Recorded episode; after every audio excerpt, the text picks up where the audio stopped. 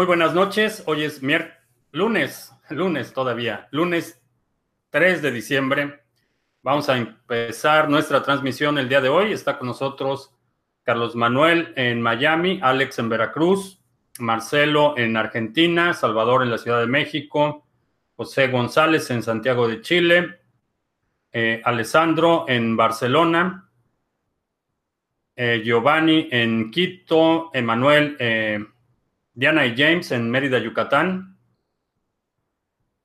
Juan Carlos en La Paz, Bolivia. Gana tu extra en Madrid. Eh, Luis Andrés en Talcahuano, el sur de Chile. Mariano en Buenos Aires. Argenis en Viña del Mar, Chile. Ángeles también en Chile. Leo Atoche en Lima, Perú, Gris Águila en Uruguay. Bien, eh, Alejandro en Mérida, Yucatán. Eh, bien, hoy hubo un, ha habido una serie de eh, artículos, como siempre parece ser un, un esfuerzo coordinado, anunciando por centésima vez la muerte de Bitcoin. Dicen que está en una espiral eh, fatal que eh, tiende a cero y uno de los argumentos que están diciendo es que a, este nivel de precio no es rentable minar Bitcoin, por lo tanto los mineros van a cerrar y Bitcoin va a desaparecer. El argumento, eh, por un lado, ignora un aspecto fundamental de la arquitectura de Bitcoin, que es el ajuste en la dificultad del minado.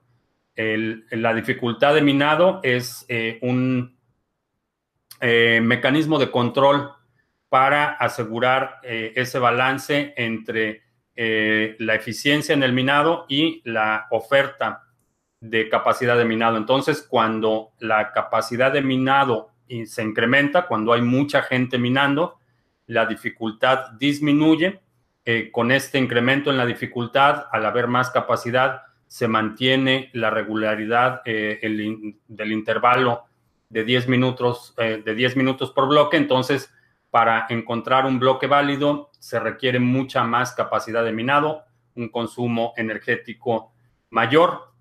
Cuando desaparece esa capacidad de minado, y es lo que estamos viendo, hay muchas compañías eh, eh, que por distintas razones están minando otra cosa, están destinando su capacidad a otros proyectos o de plano están declarándose en bancarrota y ya no están minando Bitcoin, lo que sucede es que se disminuye la capacidad disponible para el minado de Bitcoin.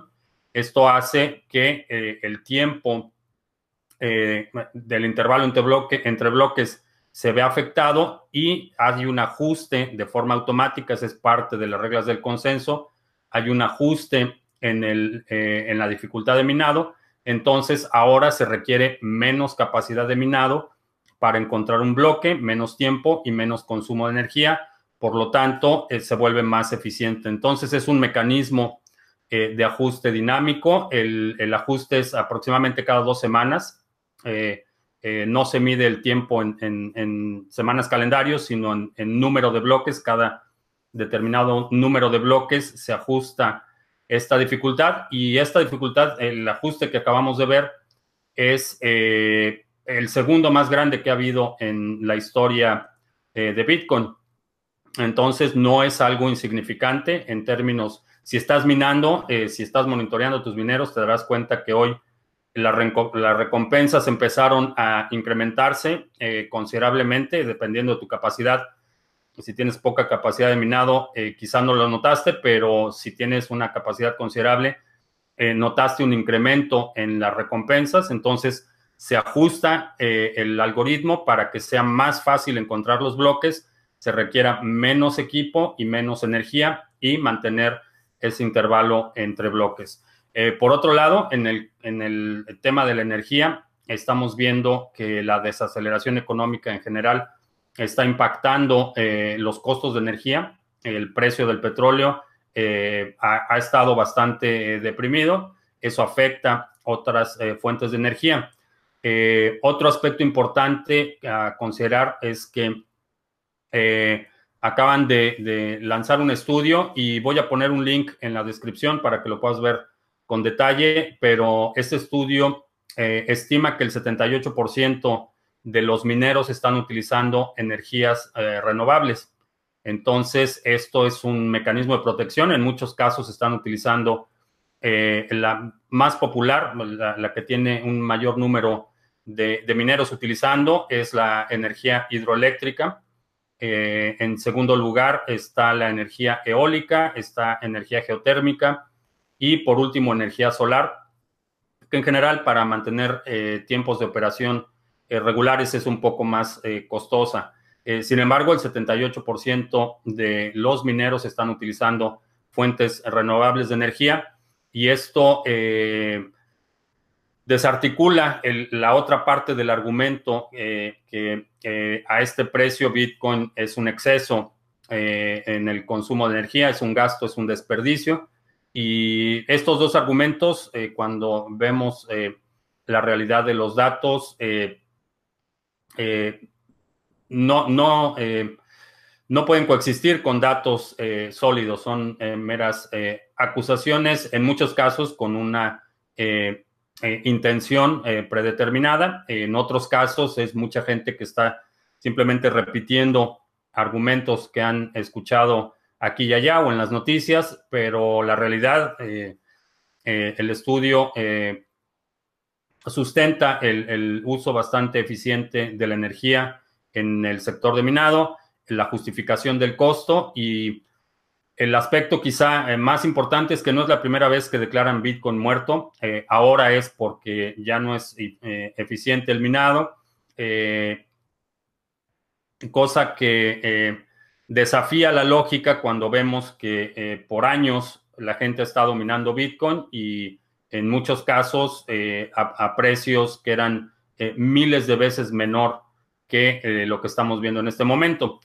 Otro aspecto importante es que no todos los mineros tienen las mismas, eh, los mismos costos de operación. Entonces, el decir que no es rentable minar Bitcoin eh, por debajo de 3.500 es un argumento falaz porque eso no será cierto para todos los mineros. Quizá algunos mineros, como lo estamos viendo, los menos eficientes, están tendiendo a, desaparecer, a, cambiar de giro, a vender infraestructura, pero ese costo de 3.500 como, eh, como un límite eh, de eficiencia en el minado es, es un argumento eh, falaz. Entonces, en mi opinión, lo que está sucediendo es que gente con mucha influencia está tratando de comprar Bitcoin barato y lo están logrando. Entonces, eh, por lo que a mí respecta, eh, no estoy vendiendo Bitcoin, creo que sería el peor momento para vender. Eh, por el contrario, estoy tratando de acumular la mayor cantidad posible, aprovechando este movimiento a la baja y seguir comprando, porque creo que en el futuro vamos a ver no solo una recuperación del precio, que es para metas de corto plazo es importante, pero eh, una consolidación de los atributos más importantes de Bitcoin, que es eh, la resistencia a censura, eh, la inmutabilidad de las transacciones y la naturaleza distribuida del algoritmo. Mientras haya una, un protocolo que nadie, nadie controla, no hay un grupo específico que determine o que pueda hacer cambios, eh, en realidad el hecho de que los bancos acumulen una gran cantidad de Bitcoin o, que un gobierno acumule mucho Bitcoin se vuelve irrelevante mientras eh, podamos mantener esas, eh, esos atributos, esas cualidades de la tecnología. Y aunque un banco tenga mucho Bitcoin, aunque una firma en Wall Street tenga miles de Bitcoins acumulados, mientras no puedan cambiar las reglas del consenso, el sistema eh, habrá eh, cumplido con su función, que es un sistema no permisionado. Cualquier persona puede participar y eso incluye a los bancos, incluye a los gobiernos, incluye a cualquier persona que esté dispuesta a operar dentro de las reglas del consenso. Manipulación de mercados, evidentemente, cuando hay un jugador de mucho peso, eh, pueden influir el precio pero mientras esa influencia se limite a la actividad del mercado y no a las reglas del, del protocolo, a las reglas del consenso, creo que eh, esta tecnología y particularmente Bitcoin tienen un futuro eh, bastante promisorio. Vamos a ver qué preguntas tenemos.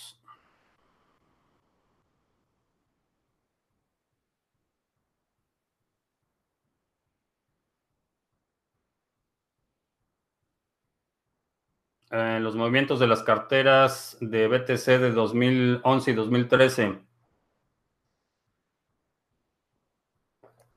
Es posible, es posible que el precio siga bajando. Ese es, eh, esa es una realidad. Es, posible que el precio siga, siga, bajando. No hay forma de predecir eh, cuál es el, la, cómo se va a comportar el mercado en el futuro sin embargo, eh, estos movimientos de grandes cantidades de Bitcoin que no han sido movidos eh, tienen eh, dos, implicaciones. La primera es que son movimientos de muy corto plazo. hay gente que sigue comprando Bitcoin aún a este precio, siguen comprando. como mencionaba en la transmisión, me parece que fue el miércoles o el jueves, las órdenes en, en BitMEX Estamos viendo órdenes de 500 Bitcoin, eh, órdenes grandes y definitivamente hay gente que está acumulando y quienes están acumulando no creo que vayan a vender en el corto plazo. Entonces estos movimientos eh, lo único que está haciendo es pasar el Bitcoin de manos de gente que, eh, que tiene necesidad de vender o que cae en la trampa psicológica y vende por pánico está pasando a manos de gente que tiene planes en el largo plazo.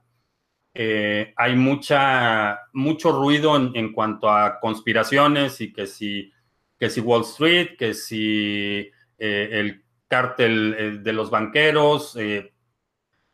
la realidad es que estos grupos piensan en, términos generacionales. definitivamente, la, ah, quienes tienen esta, fama de ser eh, quienes controlan el, sistema financiero mundial, no están preocupados por eh, cómo van a pagar la renta este mes, no están preocupados de los gastos de la familia el próximo año o el año siguiente o la década siguiente o la generación siguiente.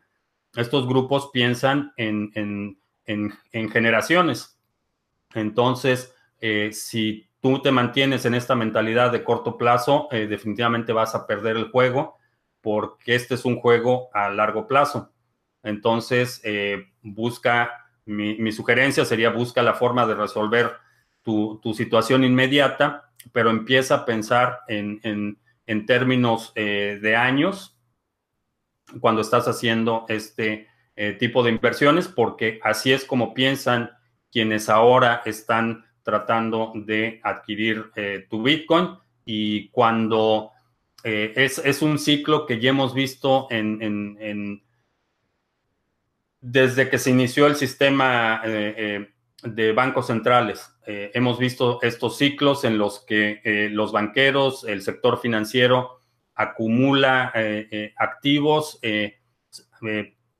empieza a inflar los mercados financieros, llega una crisis, todo se desploma y vuelven a comprar a un precio mucho más barato, eh, empiezan a acumular reservas cuando ven el, eh, eh, repunte del mercado, ponen su dinero en, en, líquido y una vez que todo se, se, desmorona, vuelven a recomprar a un precio más barato y estos ciclos se repiten cada 10, 10 o 12 años aproximadamente y es así como acumulan fortunas eh, que duran por generaciones, es pensando en este largo plazo.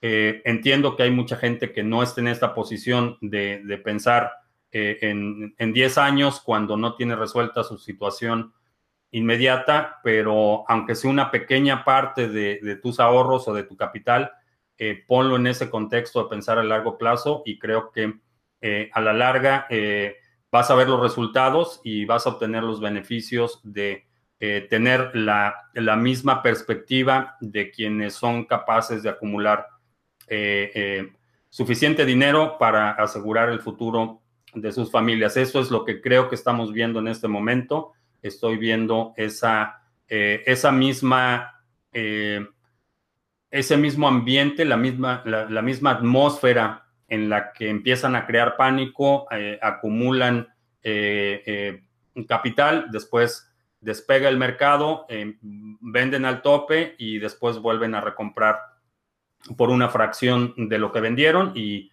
y repiten el proceso. Eso es, eso es lo que estoy viendo y por eso es que creo que las órdenes, quienes están comprando grandes cantidades de Bitcoin en este momento, no son, eh, no son inversionistas pequeños y lo que estás haciendo es, si estás vendiendo, lo que estás haciendo es transferir ese Bitcoin y después te lo van a querer vender a un precio astronómicamente más alto.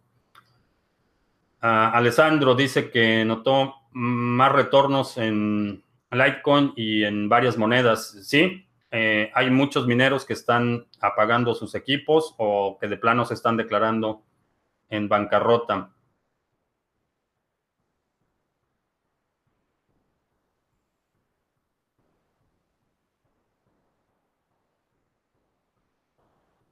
Eh, ¿Por qué no ha bajado la gasolina en México y por qué no han cancelado el aeropuerto? Eh, la gasolina en México nunca baja. La gasolina en México solo sube independientemente del precio del petróleo. Y la razón es porque México exporta petróleo, pero importa gasolina. Entonces, el, parte, una buena parte de lo que pagas eh, por el litro de gasolina en México eh, son impuestos y esos impuestos se utilizan eh, no para inversión en infraestructura, sino para pagar el gasto corriente del gobierno. Entonces, en México nunca baja la gasolina, independientemente de que el precio del petróleo sube o, baja. Eh, la gasolina en México siempre sube y la tendencia no creo que vaya a cambiar en el corto plazo, por más promesas que hayan hecho. Y lo del aeropuerto, bueno, pues parece que ya se dieron cuenta de las eh, consecuencias.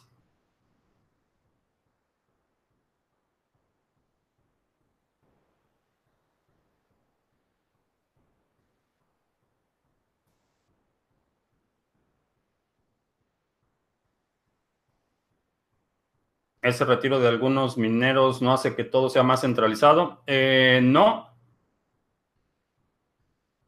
No, la, característica, hay, va a haber menos mineros, pero eh, considerando la, el monto de, capacidad de minado disponible, eh, no se centraliza más. de hecho, particularmente la Bitmain, que era la empresa dominante hace un año, eh, está pasando por serios problemas.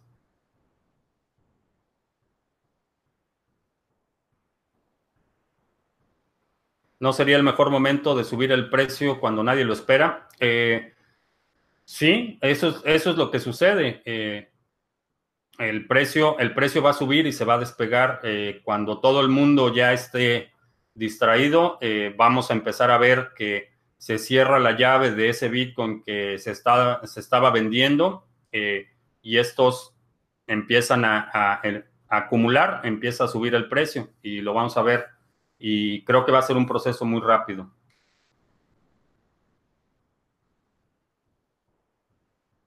Eh, por esa misma razón de que compramos gasolina necesitamos una refinería. Tendría sentido poner la refinería. El, problema es que las refinerías es un proyecto de ingeniería que se lleva años. Eh, no es algo que puedas poner y que empiece a operar en un año. Entonces, si empezaran a construir hoy, esa refinería probablemente empiece a operar en cinco años. Creo que la, apuesta correcta eh, a nivel global sería eh, buscar fuentes alternas de energía, no hidrocarburos.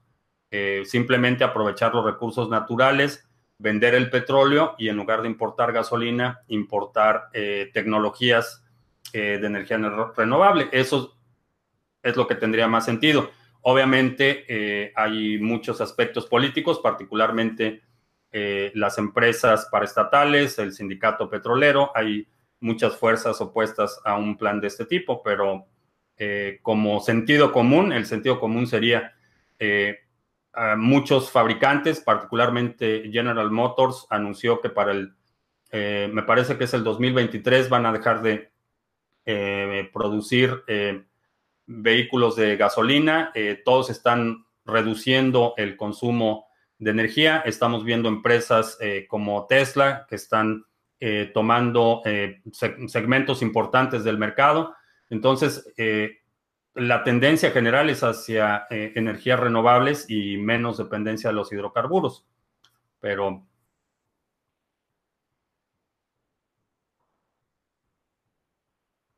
porque aunque están comprando grandes cantidades, el precio está bajando?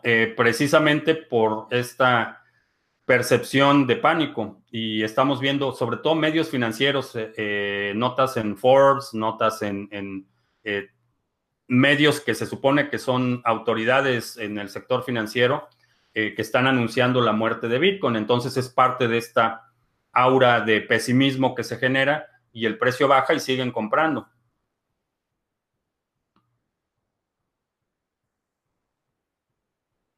Eh, ¿Cómo lleva la trazabilidad un banco cuando se ha pagado con una tarjeta de crédito cargada con Bitcoin y con el fiat al mismo tiempo?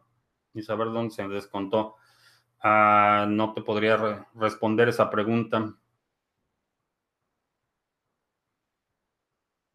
Quien, quien hace el, intercambio de Bitcoin a fiat es quien eh, produce ese registro. La cuenta del foro BTC de Satoshi ha vuelto a publicar. ¿Qué pienso? Pienso que alguien más tiene control de esa cuenta. Eh, todo lo que implique que Satoshi regresa eh, requiere, eh, es una, es un argumento extraordinario y requiere un sustento documental o evidencial extraordinario. asumo que cualquier persona que dice ser Satoshi no es hasta que demuestre lo contrario.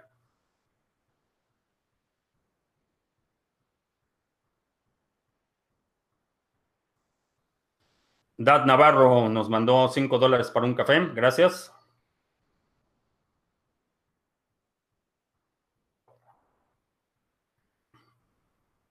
¿Cuál de todas las noticias institucionales creo que salga primero? Eh, creo que BACT va a ser el primero.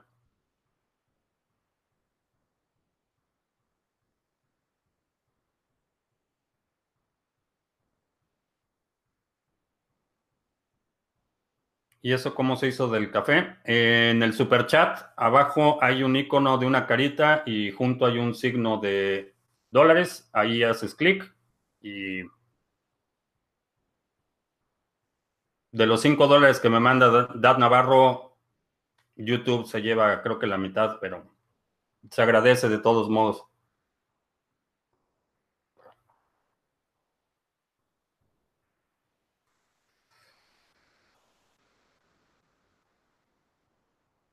El precio de Bitcoin subirá antes o después del half, de diciembre. No hay half en diciembre. El half de diciembre es eh, no sé, no sé de dónde salió esa idea, pero el próximo halving es, eh, me parece que aproximadamente mayo del 2020.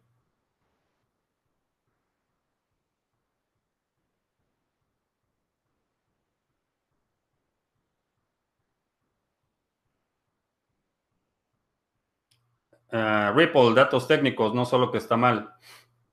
Eh, datos técnicos, los validadores de las transacciones están controlados y coordinados por la empresa Ripple. Eh, la empresa Ripple puede congelar, eh, o cancelar transacciones, ya lo han hecho.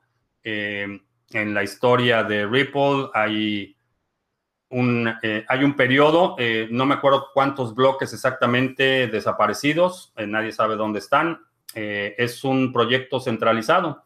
Eh, no tiene, eh, desde el punto de vista de descentralización, de autonomía, de inmutabilidad, no tiene ningún, ninguna ventaja. por otro lado, este argumento con el que han vendido la idea de Ripple es que los bancos van a utilizar Ripple.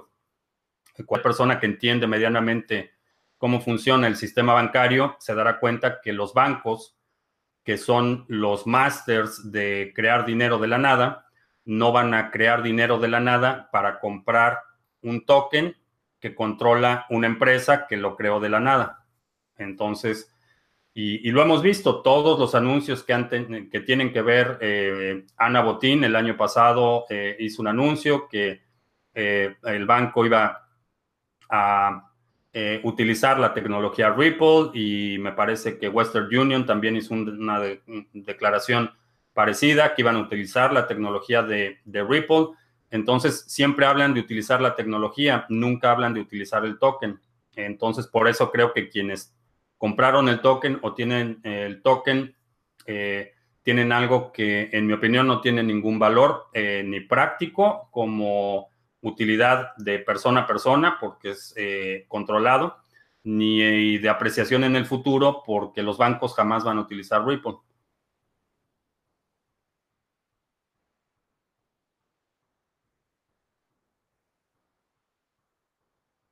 La guerra comercial ni miras de terminar es momentáneo. Eh, las guerras comerciales solo se van a agravar. Eh, Gigawatt ha declarado bancarrota, ha quebrado. Eh, sí, está en el capítulo 11. hablamos de eso el día que publicaron la noticia, me parece que fue la semana anterior. el capítulo 11 no es un cese de operaciones, es una protección temporal para reestructurarse. Entonces, Todavía no sabemos qué va a pasar con eh, Gigawatt, pero la bancarrota no es, el capítulo 7 es cuando la bancarrota es permanente e irrevocable. En este caso es una, una condición temporal, una protección temporal para eh, reestructuración. Eh, hay muchas empresas, General Motors estuvo en capítulo 11, Ford ha estado en capítulo 11, entonces es lamentable y no sé qué vaya a pasar con eh, gigawatt, pero son las consecuencias de un mercado recesivo.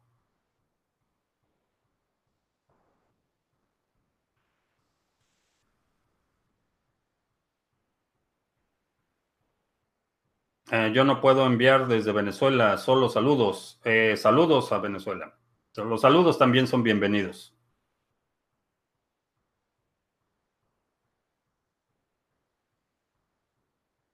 Video sobre Decentraland. Eh, no recuerdo haber hecho un video sobre Decentraland.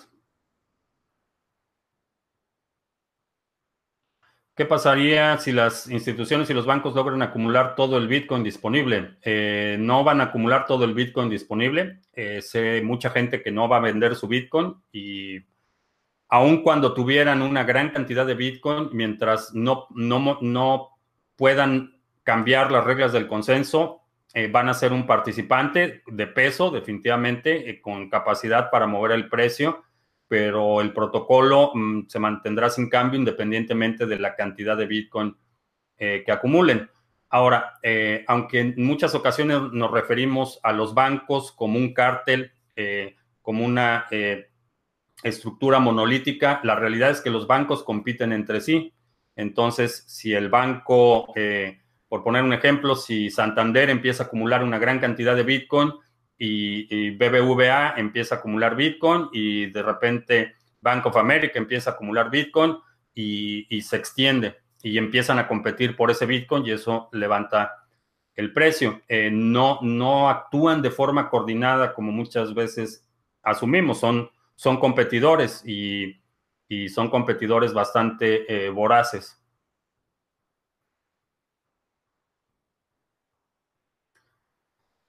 Ya es Venezuela del Norte. Todavía no, pero chequen, si estás en México y te interesa el tema, checa el tweet de, que hizo eh, Porfirio Muñoz Ledo el día de hoy para bastante aterrador.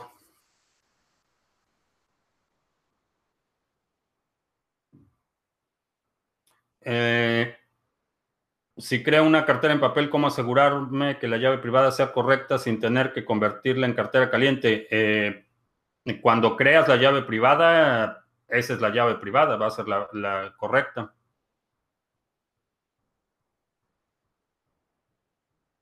Hazle una foto. a, no sé qué foto.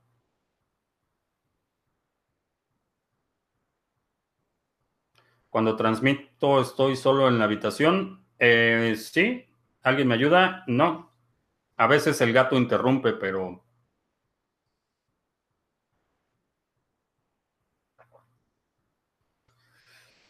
Eh, Bitcoin sufrirá la misma manipulación que en el precio del oro.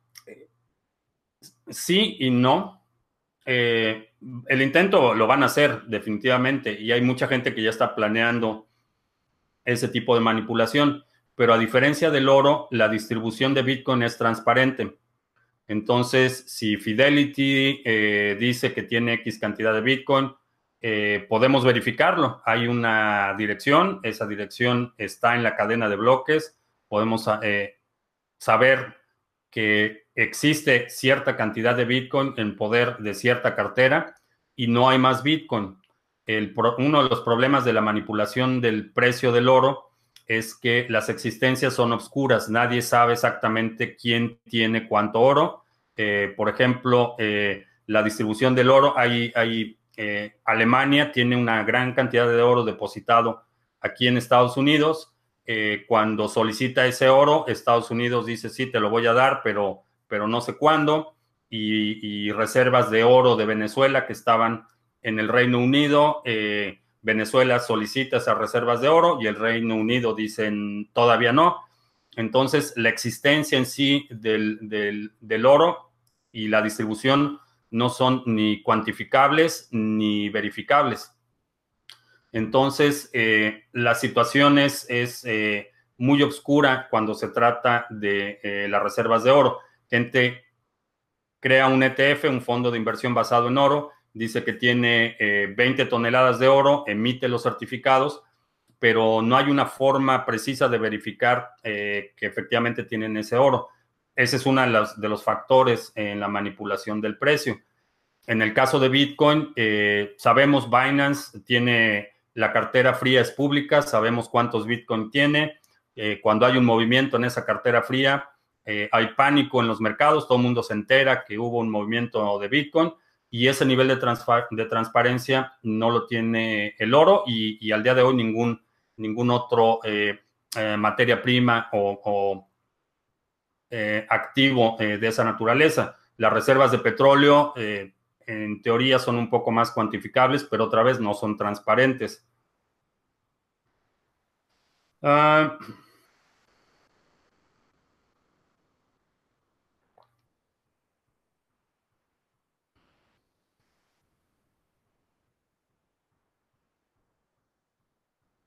el problema es conocer las llaves públicas de las instituciones. Eh, en algunos casos, eh, en las solicitudes de los ETFs, eh, parece que, la SEC va a requerir que las direcciones donde tienen el Bitcoin sean públicas.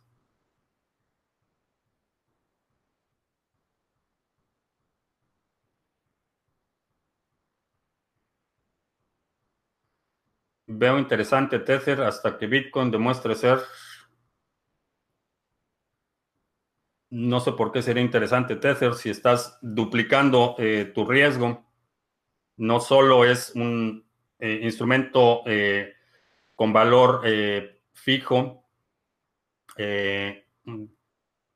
al dólar, entonces tienes el dólar que es vulnerable y aparte tienes el Tether que es vulnerable, entonces simplemente duplicas tu riesgo y revisa los términos y condiciones en la página de Tether. Ahí te dicen claramente que no garantizan que puedas redimir los tethers por dólares.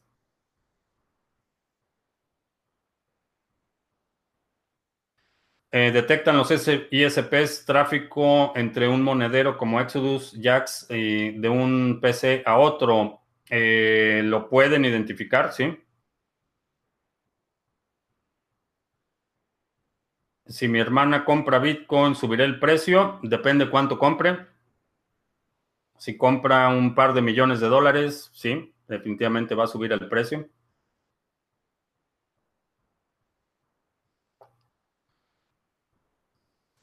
Personaje místico, poder y gloria.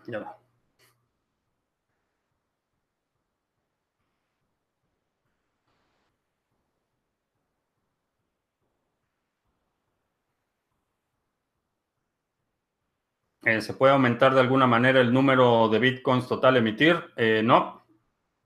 Dejaría de ser bitcoin, sería Bcash o alguna otra cosa.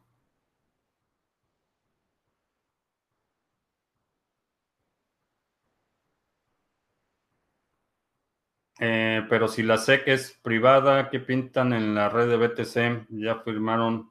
No, la SEC no es privada. La, la Comisión de Valores no es, no es privada. Es una dependencia del gobierno de Estados Unidos. Es seguro Exodus eh, solo si la computadora en la que está instalada es segura. Eh, si tienes antivirus instalado, si estás seguro que no tiene ningún malware, si tienes el eh, software actualizado, la, versión del sistema operativo ah, actualizado eh, es una alternativa segura. No es tan segura como una cartera en hardware, pero es una alternativa útil que te permite hacer transacciones eh, de forma regular.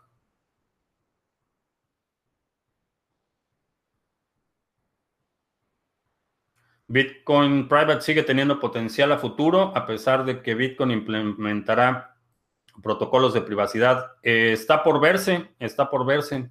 Eh, creo que sí va a haber espacio en general para proyectos de privacidad. Eh, si me regalan Bcash, ¿lo holderías? No. No, probablemente iría a, a Purse.io y lo utilizaría para comprar cosas en Amazon. a lo mejor lo cambiaría por oro o plata o algo así. Hoy recibí el 3 sorte. Eh, muy bien. Ya puedes, eh, puedes poner ahí Light. Cardano, ya lo puedes guardar en el Tresor modelo T.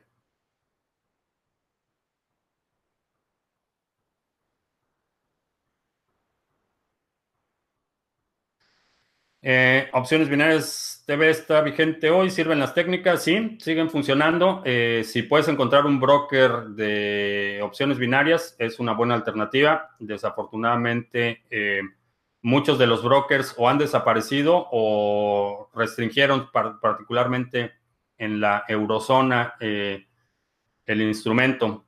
Entonces, si puedes encontrar dónde operar, sí, siguen funcionando. Son sistemas que han operado por muchos años.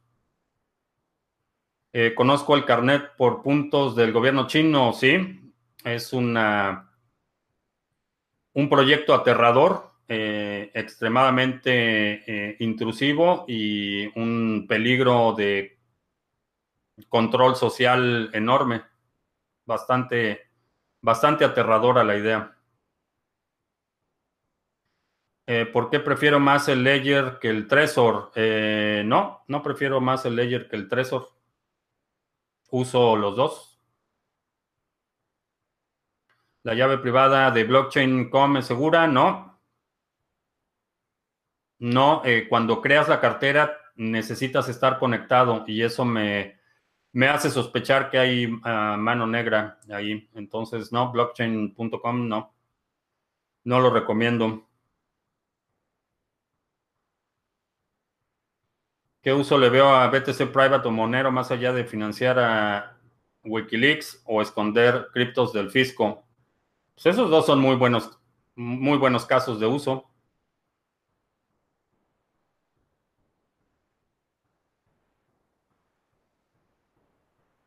Para congelar es mejor TrueSD o Tether.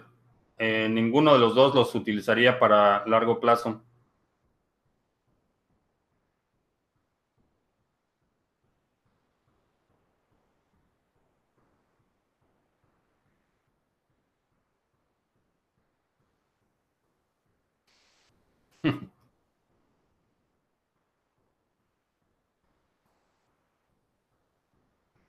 ¿Qué pasa si desaparece la compañía Ledger? Pierdo mi Ledger, eh, no podría comprar otro para restaurarlo, para, podría recuperar mis criptomonedas de alguna forma. Sí, eh, para eso tienes un eh, una guía de recuperación, tienes las, las 24 palabras y con esas puedes hacer la derivación de todas las otras llaves privadas.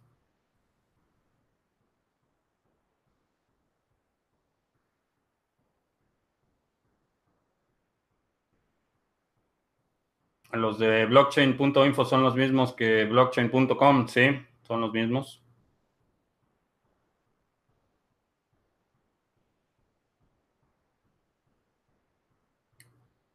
Acostúmbrase, digo, mucha, muchos de los eh, suscriptores del canal son relativamente jóvenes, pero eso de las conferencias mañaneras es, ya lo vimos cuando era eh, jefe de gobierno en la Ciudad de México, y ahí es donde salen las ocurrencias de que ahora vamos a hacer un segundo piso, y ahora vamos a hacer esto, y ahora vamos a hacer esto otro, y cosas sacadas de la manga que tienen un costo eh, económico y social y ecológico enorme. Entonces, eh, prepárense para un sexenio de, ocurrencias mañaneras.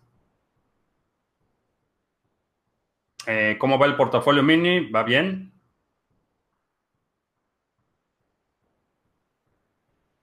¿Y qué les pasa a blockchain.info y blockchain.com?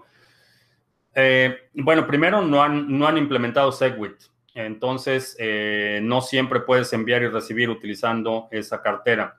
La segunda es que tanto en la página como en la aplicación requiere que estés conectado a Internet para crear la cartera y eso me hace sospechar de que están eh, por lo menos colectando información de más. Entonces, definitivamente no es un recurso que recomendaría.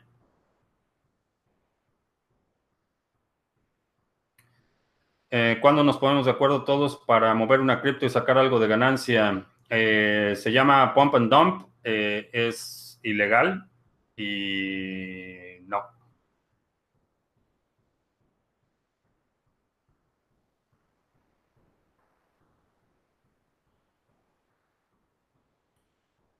Traxalt, que opera en la blockchain de Stellar. No he escuchado del proyecto, pero Stellar es uno de los que tenemos en el portafolio mini. Que de hecho, en términos de Bitcoin, se ha desempeñado asombrosamente bien.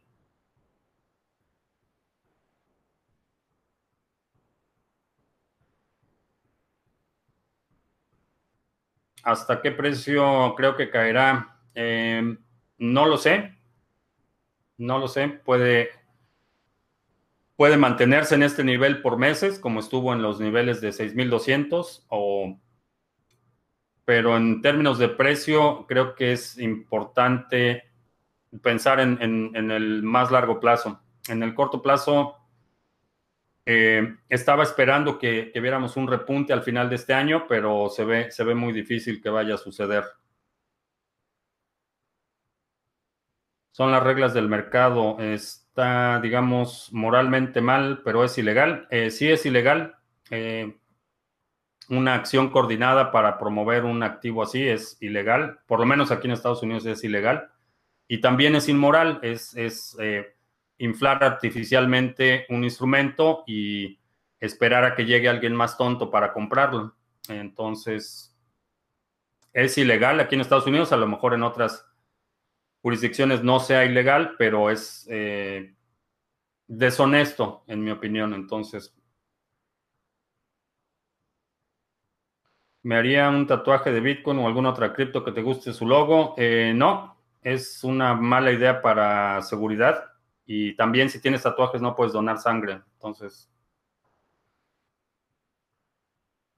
¿cómo es que Monero no se puede rastrear? Eh, la respuesta eh, simple es que cuando generas una transacción en Monero, hay eh, una serie de direcciones y sabes que de esa serie de direcciones una es la válida, pero no sabes cuál. Entonces, eh, no hay forma de rastrear el origen y el destino de las direcciones porque las enmascara. Entonces las pone en un grupo de llaves una de las llaves es, la, auténtica, es la que valida la transacción, pero no sabes cuál es. Entonces, eh, y es, eh, tiene seguridad por default, que esto es algo importante en las monedas de privacidad.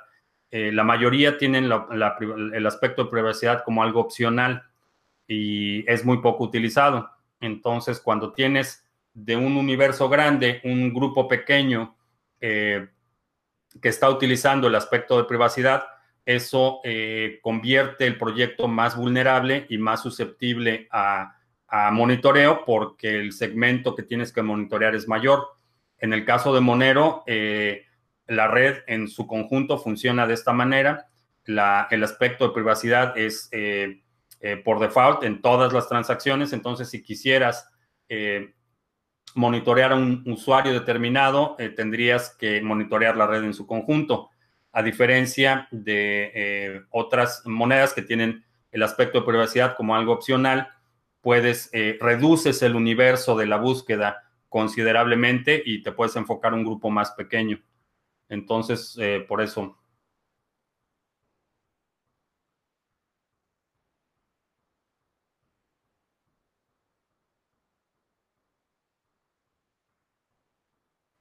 Mm.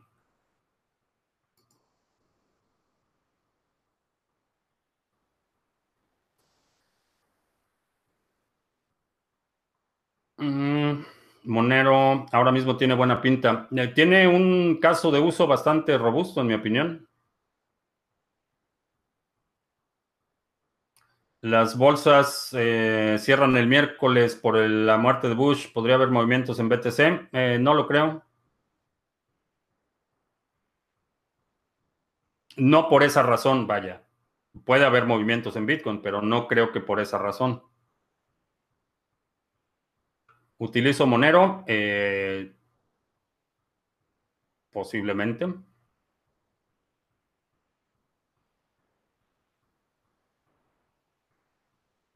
¿Cuántas horas leo al día y cómo sabes tanto?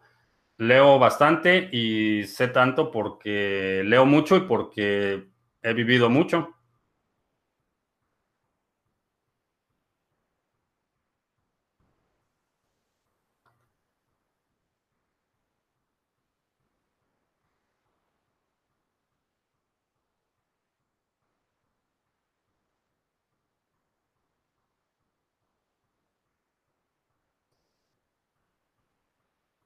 ¿Qué edad tengo? Mm.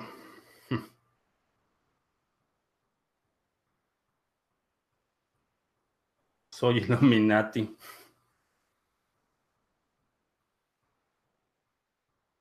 No.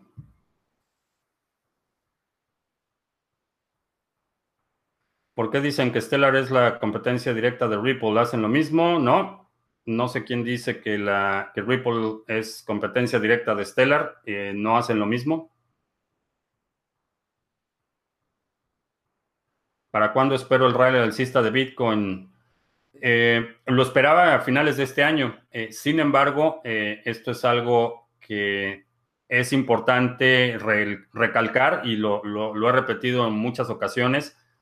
Es importante que tengas un plan para cuando suba y un plan para cuando baja, porque sabemos que esas dos cosas van a pasar.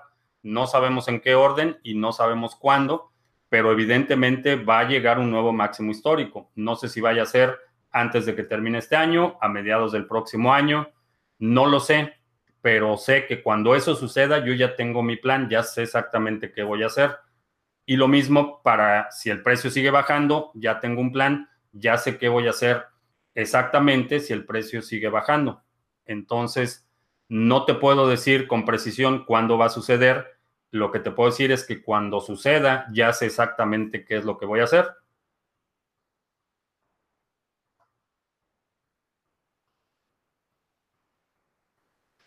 El BTC a un millón, si no, McAfee se come sus partes. Espero que nos evite la pena.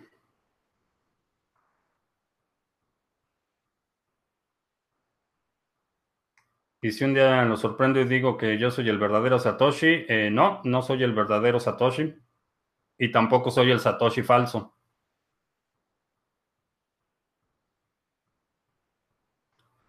¿Cuál creo que sea el comportamiento del, primer trimestre del 2019 eh, va a depender de las próximas dos semanas. Eh, creo que las próximas dos semanas van a ser eh, cruciales y nos van, a un, una, nos van a dar una idea muy clara de qué es lo que va a suceder el primer trimestre del año.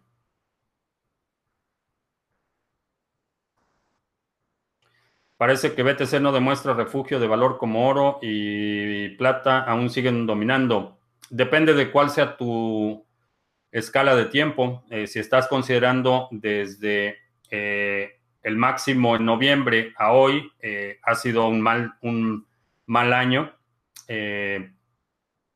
pero si consideras el desempeño que ha tenido en los últimos 10 años, definitivamente ha sido una eh, reserva de valor con eh, retornos excepcionales, mucho más que una reserva de valor.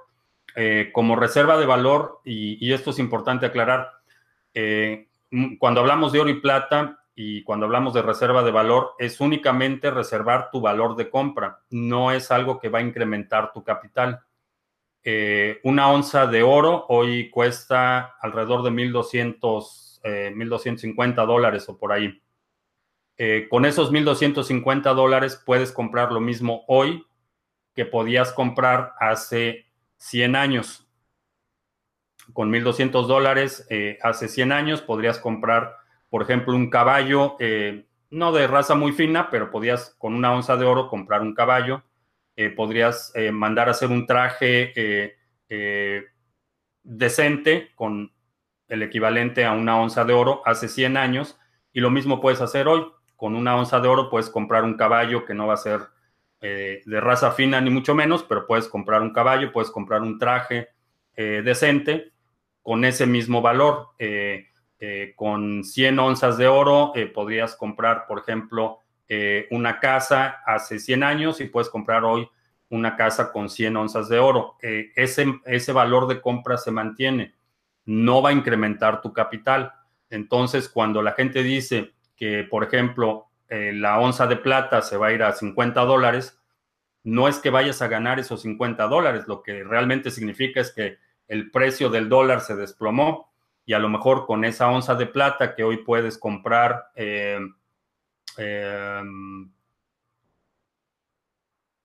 10 em, galones de gasolina, eh, como 8 galones de gasolina, eh, con, esas, eh, con esa eh, onza de plata a 50 dólares vas a poder comprar la misma cantidad de gasolina. Entonces, eso es lo que significa realmente reserva de valor. No te va a dar, no te va a dar ganancias astronómicas. cuando el precio del oro se dispara, lo que quiere decir es que las monedas se están devaluando y lo hemos visto más recientemente y de forma muy dramática en Venezuela. No es que el oro valga más, simplemente la, moneda se, eh, se desplomó.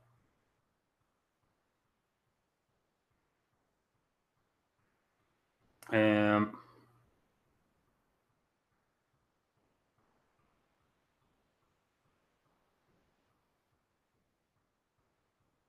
quién pienso que haya puesto Bitcoin en funcionamiento? Eh, no tengo ningún sospechoso en particular eh, y no he encontrado ninguna teoría o ninguna hipótesis eh, que me parezca del todo convincente.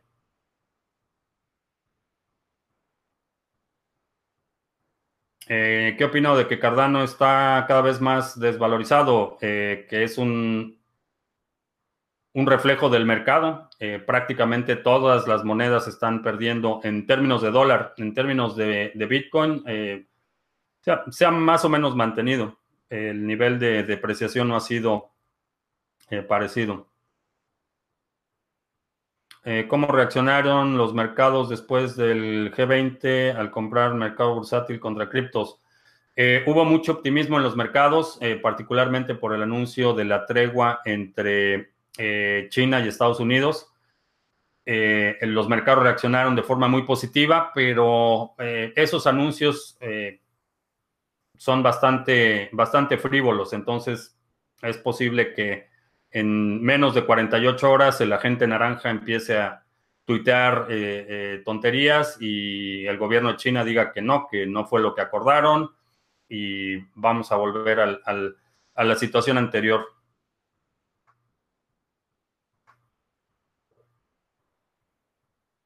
Ah, procedimiento para comprar ADA desde la Ciudad de México. Eh, si tienes Bitcoin, puedes comprar ADA en Binance. Eh, me parece que está en eh, Changely. Me parece que lo tienen ahí y ahí puedes utilizar criptos o tarjetas de crédito o débito. Una cripto que me defraudó y una que me haya sorprendido para bien. Eh, no diría que me ha, no diría que ninguna me ha defraudado.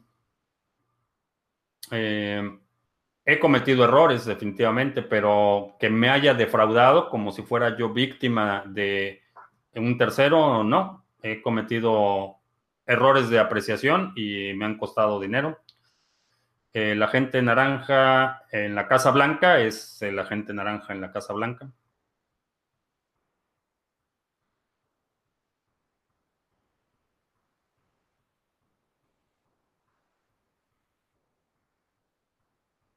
Eh, cómo monetizar BTC en Colombia. Eh, puedes utilizar eh, buda.com, puedes transferir a ese exchange y cambiarlo a fiat, si eso es lo que quieres.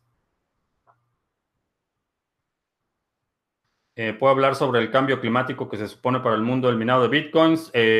necesitas checar lo que hablé al principio. toqué precisamente ese tema.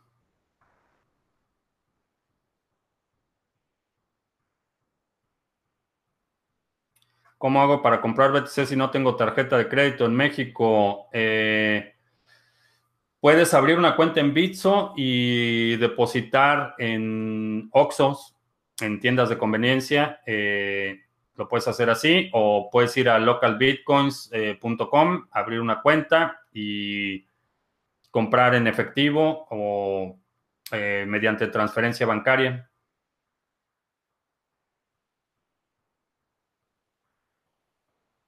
Creo que la purga de personas que solo querían hacerse ricos al eufórico el año pasado sería mejor para el mercado de cripto. Eh, no, creo que eh, definitivamente estamos hablando de dinero. Eh, la naturaleza de las criptomonedas es dinero y no hay nada de malo con quererse hacerse rico.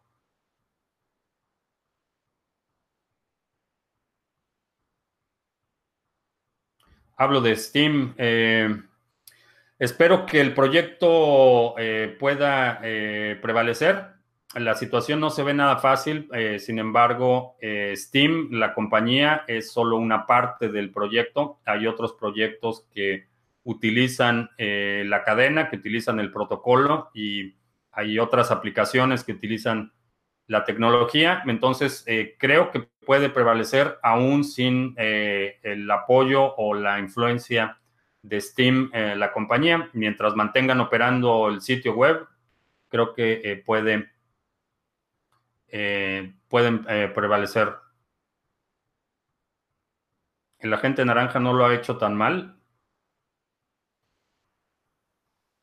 Bueno, parece que tu estándar es bastante bajo. Y, ese es un problema. la expectativa era tan baja que se le ha permitido muchas cosas que a nadie más se le habrían permitido.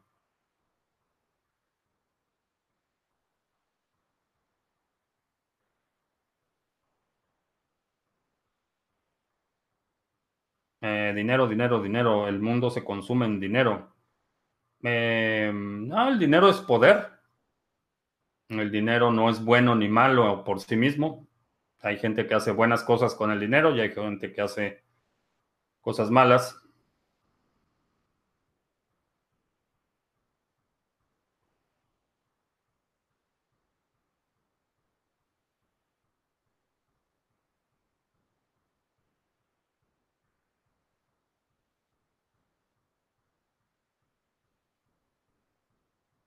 Eh, ya sabes quién creo que supere como presidente depende cuál sea la métrica. Eh, en nivel de estupidez, difícilmente va a poder superar a Peña Nieto. En nivel de incompetencia, mm, podría, podría, pero depende cuál sea la medida.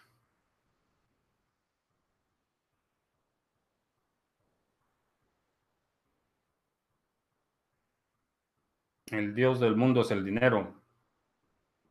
Supongo que para algunas personas sí.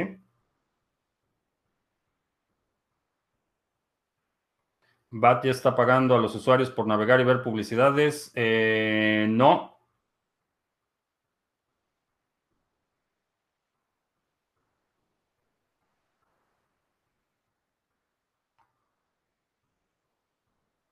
AMLO del Sur aumentó el valor del petro por decreto. Eh, sí, ese es el problema del diseño del petro. El petro se supone que representa un barril de petróleo, pero el precio del petróleo local es, es fijo, es determinado por el gobierno. Y cuando el precio internacional del petróleo, que está determinado principalmente por oferta y demanda, se desploma, eh, resulta que el precio local es, es insostenible o irreal. Entonces, eh, siempre que tienes precios controlados y precios determinados por el gobierno, la realidad eh, eh, generalmente les da, les da una bofetada.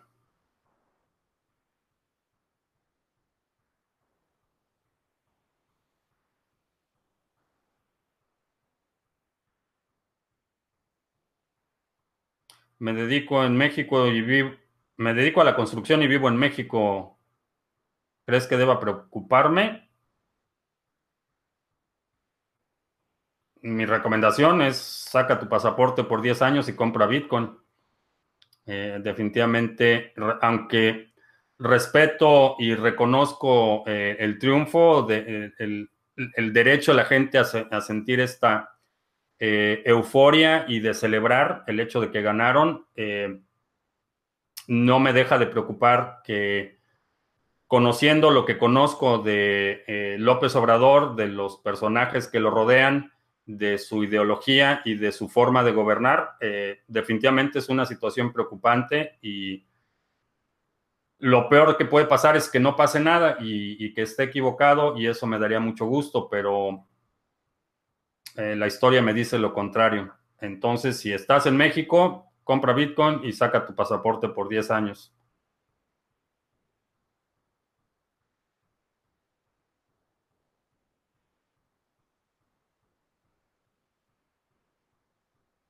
Eh, ¿Qué opino de DTube? Eh, ¿Por qué D-Live se fue de la blockchain, de Steam? Eh, no sabía que de D-Live se hubiera separado de la blockchain de Steam. Según yo, son la misma. O utilizan el mismo backend.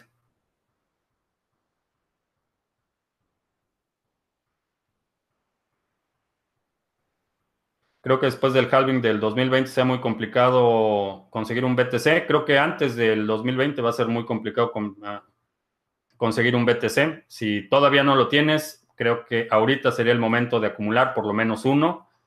Eh, si eres un poco más ambicioso, 2.1 y con eso tienes una millonésima parte del eh, suministro total de Bitcoin.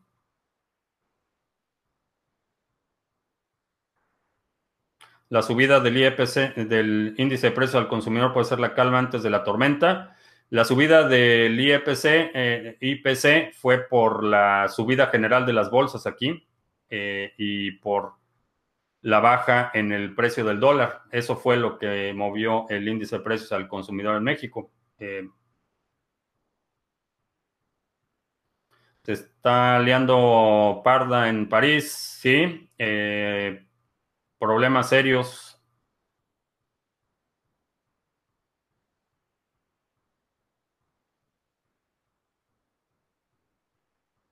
¿Por qué el pasaporte 10 años en Venezuela? Muchos aún con pasaporte no pudieron salir cuando reformaron.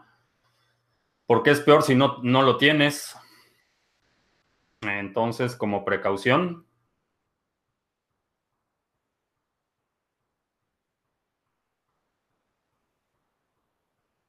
Si tienes 30 BTC, ¿eres un toro o una vaquilla? Mm, no lo sé.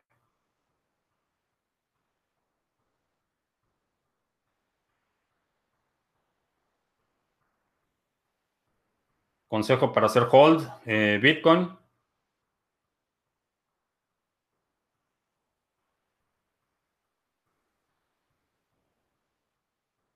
¿Por qué nadie se manifiesta contra el FMI o la Reserva Federal? Eh, contra el FMI porque muy poca gente entiende qué es y cómo funciona y lo mismo sucede con la Reserva Federal. es ignorancia. Si la gente realmente entendiera, decía Henry Ford, que si la gente realmente entendiera cómo funciona el sistema bancario, estarían incendiando las calles al día siguiente. pero la gente no entiende qué son, cómo funcionan y, por qué son tan eh, nocivos, eh, particularmente para la gente que menos tiene, eh, los más vulnerables y la clase media. Pero por si no sabes, y, esto como, como, dato general, el Fondo Monetario Internacional, aunque tiene un, nombre benigno o inocuo, son eh, son depredadores. Es un fondo, es un banco privado, no es parte de la ONU, no es una, eh, un grupo de países que se ayudan entre sí, eh, nada, nada, nada que ver con eso. Es un banco privado y es un banco depredador. Pone condiciones de política económica en los países, absorbe recursos, absorbe recursos naturales y deja a los países pobres y a las poblaciones de esos países endeudados. Eh, más o menos lo mismo que la Reserva Federal.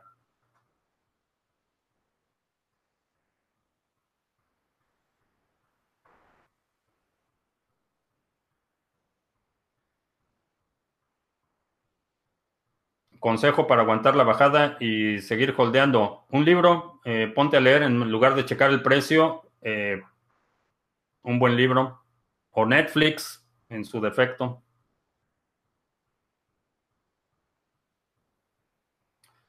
Eh, ¿Qué opino que van a multar a los youtubers que recomiendan ICOs? En, general, el, estar promoviendo inversiones específicas ha, estado regulado y creo que van a, van a empezar a proceder contra quienes han estado pedaleando ICOs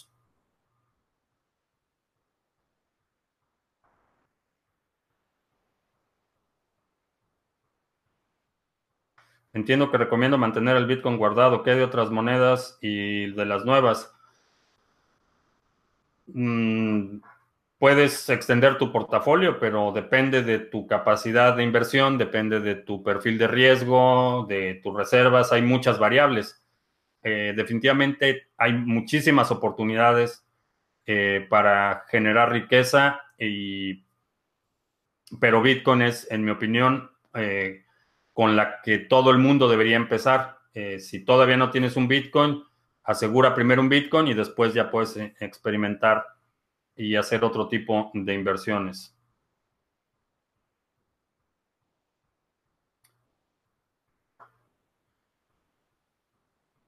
¿Se creará el petro mexicano? Eh, creo que sí. Creo que sí. Sé jugar ajedrez. Eh, sí, no soy, no soy muy bueno, pero sí.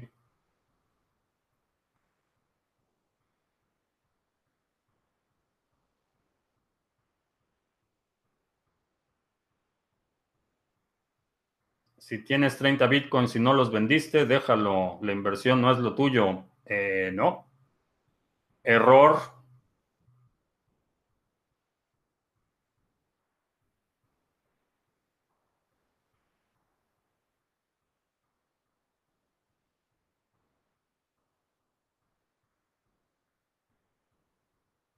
El famoso artículo 13 de derechos de autor en Internet, ¿cómo afectará al mundo de las criptos? Eh, no creo que vaya a tener un impacto directo en, las criptomonedas, pero en general va a ser una fractura eh, severa de Internet y estoy viendo una, tendencia eh, sumamente preocupante en la comunidad económica europea. Está tomando medidas que en mi opinión son Mm, demasiado autoritarias y demasiado eh, intransigentes, eh, demasiadas restricciones a las libertades individuales, no solo el, asunto del artículo 13 que va a restringir el acceso eh, para muchos residentes de la eurozona.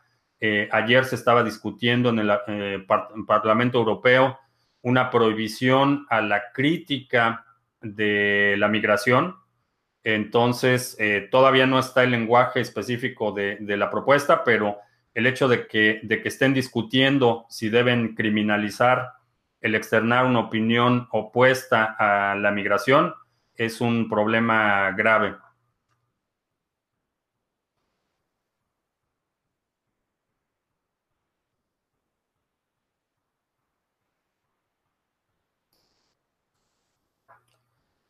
Ni Obama pudo contra los mercados y ya sabes quién dice que no va a gobernar para los mercados.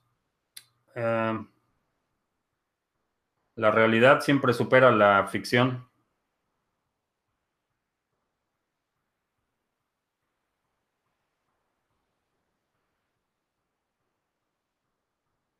Uh, sigo opinando que Bitcoin llegará a máximos históricos este año. Eh, no, mencioné que lo veo cada vez más difícil.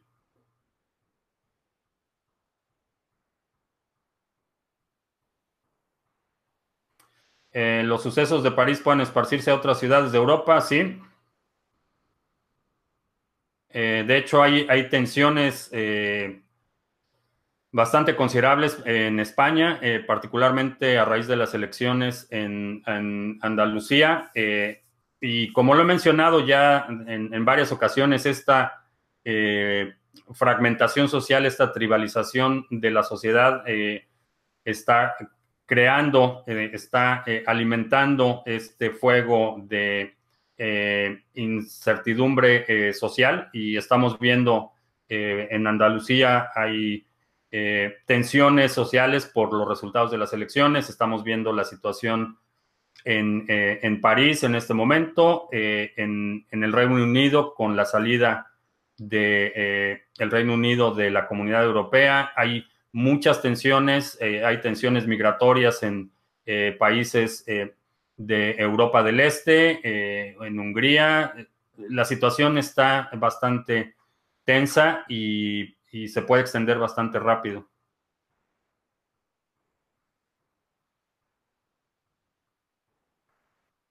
Están obligando a los europeos a convertirse en, underground. Eh, creo que están obligando a los europeos a abrir los ojos y darse cuenta que esa idea de, de la Europa unida está excediendo su, su diseño inicial y está privilegiando eh, esa estructura de control político. En Argentina solo nos matamos por fútbol. Eh, no, también por carne.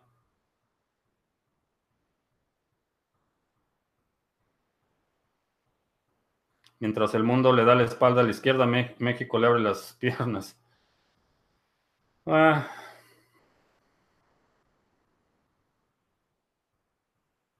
¿Qué pasa en París? Está en llamas, literal, ¿sí?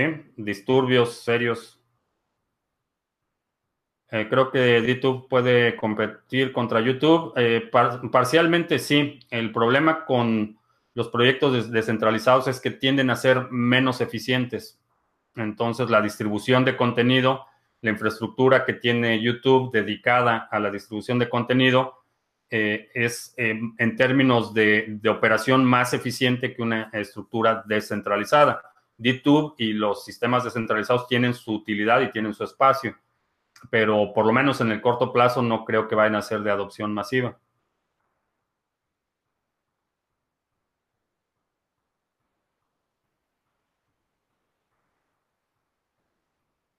En Veracruz aprobaron una ley para prohibir los memes en Internet.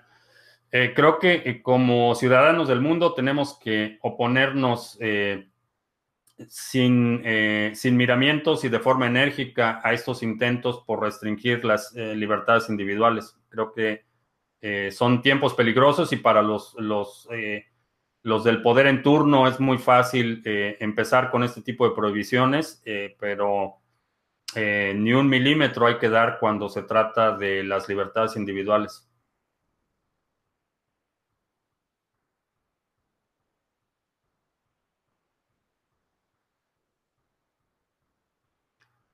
holdearía unos meses Bcash SB, no. no. Ni 20 minutos. ¿El movimiento de los eh, chalecos amarillos se puede esparcir por el resto del mundo? Sí, creo que sí. Eh,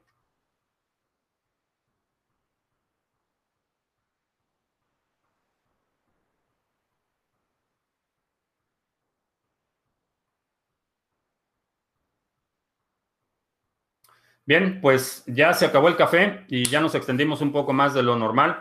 Te recuerdo que estamos lunes y miércoles a las 7 de la noche, hora del centro, jueves a las 2 de la tarde. Eh, si no te has suscrito al canal, suscríbete para que recibas notificaciones cuando estamos en vivo y cuando publiquemos nuevos videos.